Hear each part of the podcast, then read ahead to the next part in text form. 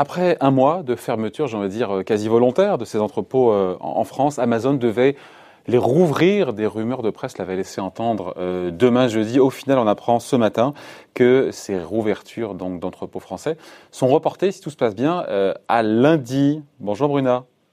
Bonjour, hein, bonjour. Bruna Basini, rédactrice en chef adjointe au JDD. Bon, c'est quoi ce BINS là? C'est quoi cette cacophonie Non mais faut suivre. Hein.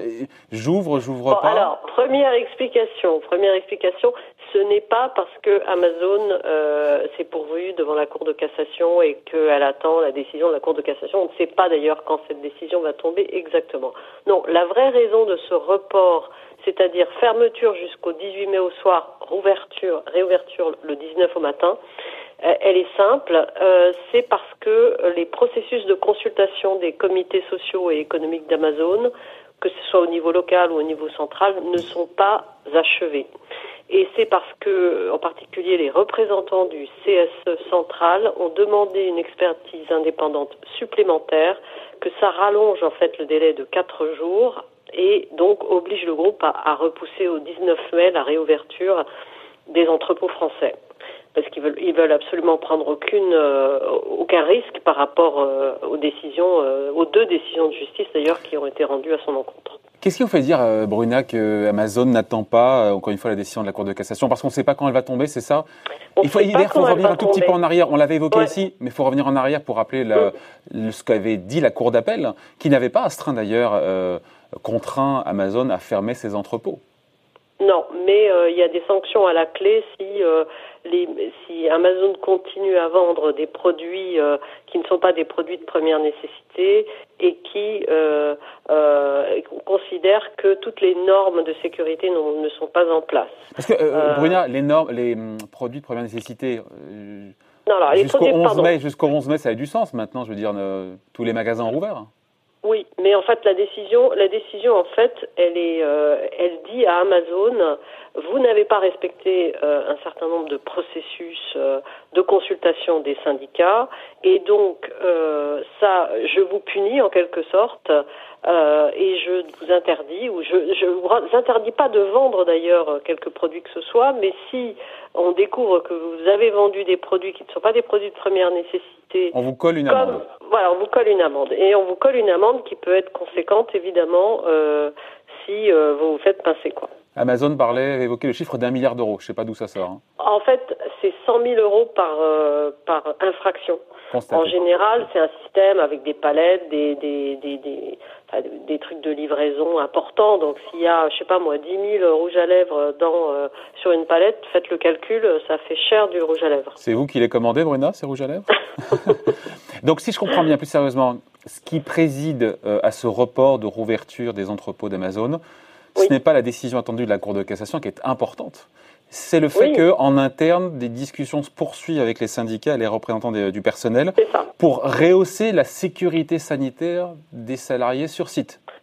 C'est pas pour rehausser la sécurité sanitaire en réalité, c'est parce que dans la mise en place de ces procédures, Amazon n'a pas euh, travaillé main dans la main avec les représentants du personnel, euh, les fameux euh, CSE.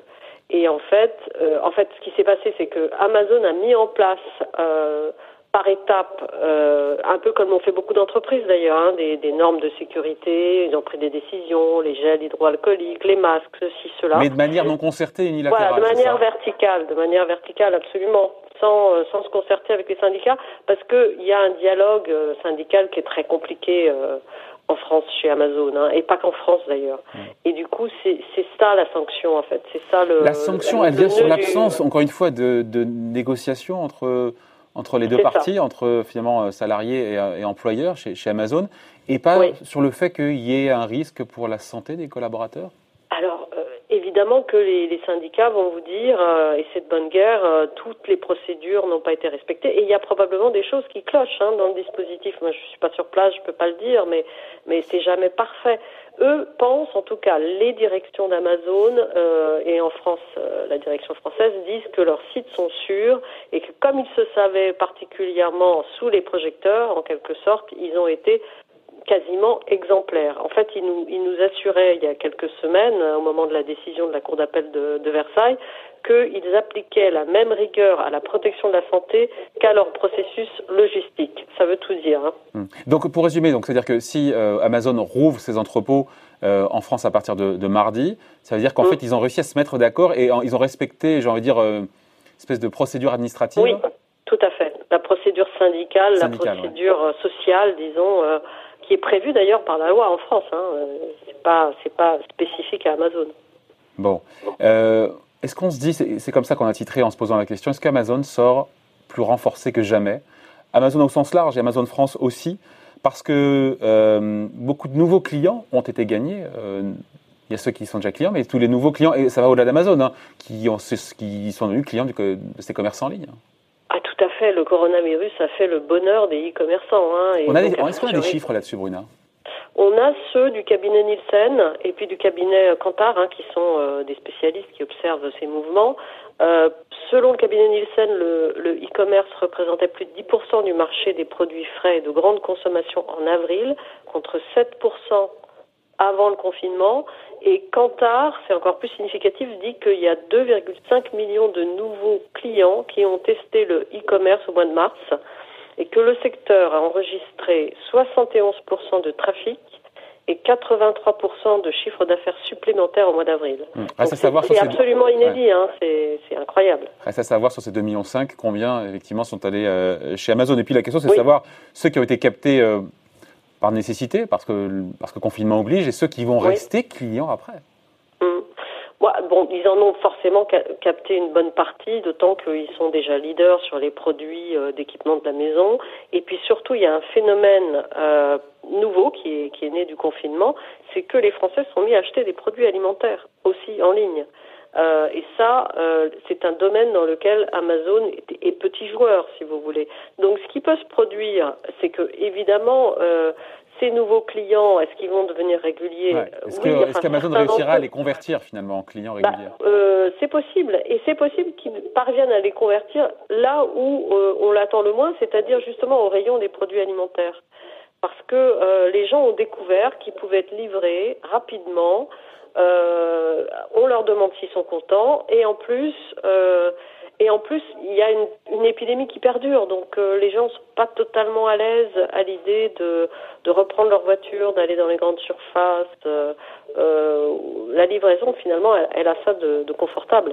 Euh, c'est Amazon qui a sorti ce chiffre de mémoire, je crois que c'est 4 milliards d'euros en 10 ans. Cette crise du Covid nous a coûté 4 milliards d'euros. Ça veut dire quoi ça? C'est alors déjà, c'est un coût mondial, hein. c'est pas c'est pas 4 milliards en France, bien évidemment. Euh, bah, c'est le coût en fait euh, pour sécuriser les sites. Ils ont 800 000 salariés, donc il a fallu euh, revoir un peu les conditions de travail euh, de ces salariés dans les entrepôts, mais aussi les conditions d'acheminement des marchandises. À ça viennent s'ajouter des dispositifs euh, de santé et, et, des tests qui sont à l'étude pour mesurer l'exposition des salariés au virus. Évidemment, dans ces 4 milliards, je ne pense pas qu'il y ait le coût hein, salarial d'Amazon en France, puisque vous savez qu'ils ont fermé, donc, euh, comme vous le disiez tout à l'heure, leurs sites, leurs entrepôts pendant un mois. Euh, et Amazon emploie 10 000 personnes en France, dont 4 euh, 000 intérimaires. Mais ce sont des petits salaires, hein, c'est des ce sont des SMIC hein, pour, pour la plupart de ces Ils ont mis du chômage partiel ou pas Ou ça a été refusé? J'ai pas suivi. Ça a été refusé. C'est ça. Hein. D'abord, ils avaient, euh, ils avaient décidé de ne pas demander l'activité partielle et finalement, lorsqu'ils l'ont fait, on leur a dit écoutez, c'est pas une décision administrative cette fermeture, c'est une décision de justice, donc euh, l'activité partielle, c'est non. Pour clore, pour finir euh, ce sujet, Bruna, Amazon, encore une fois, sort renforcé plus que jamais de ces deux mois de confinement. C'est un, rouleau compresseur qui, euh, bah, qui avance. Au-delà des décisions de justice et de cette cour de cassation dont euh, l'arrêt est attendu là dans les prochains jours, c'est ça, non? On sait pas. Oui, on ne sait pas exactement quand. Euh, mais non, effectivement, c'est un colosse mondial de la logistique, c'est le numéro un mondial du cloud, c'est la légende d'Internet. Hein. Euh, son fondateur, Jeff Bezos, est devenu euh, en une génération l'homme le plus riche du monde. Euh, son entreprise, elle valait un milliard d'euros en bourse en 99, elle vaut aujourd'hui plus de 1200 milliards. c'est une formidable, Amazon est une formidable machine à vendre. Hein. Elle a réalisé l'an dernier 11,6 milliards de dollars de profit. Et en France, elle compte bien euh, s'implanter de manière plus nette en ouvrant de nouveaux entrepôts. On parle de, de 8 à 10 nouveaux entrepôts. Il y en a 6, hein, je, pas, je crois Il y en a 6 actuellement. France, il y en a 6.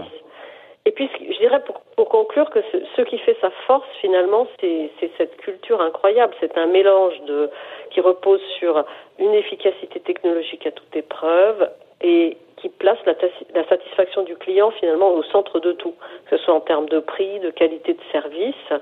Et puis c'est une culture de conquête à long terme. La devise de, de Jeff Bezos, c'est que c'est toujours le premier jour, c'est une sorte de mantra contre l'enlisement et qui pousse à l'action permanente.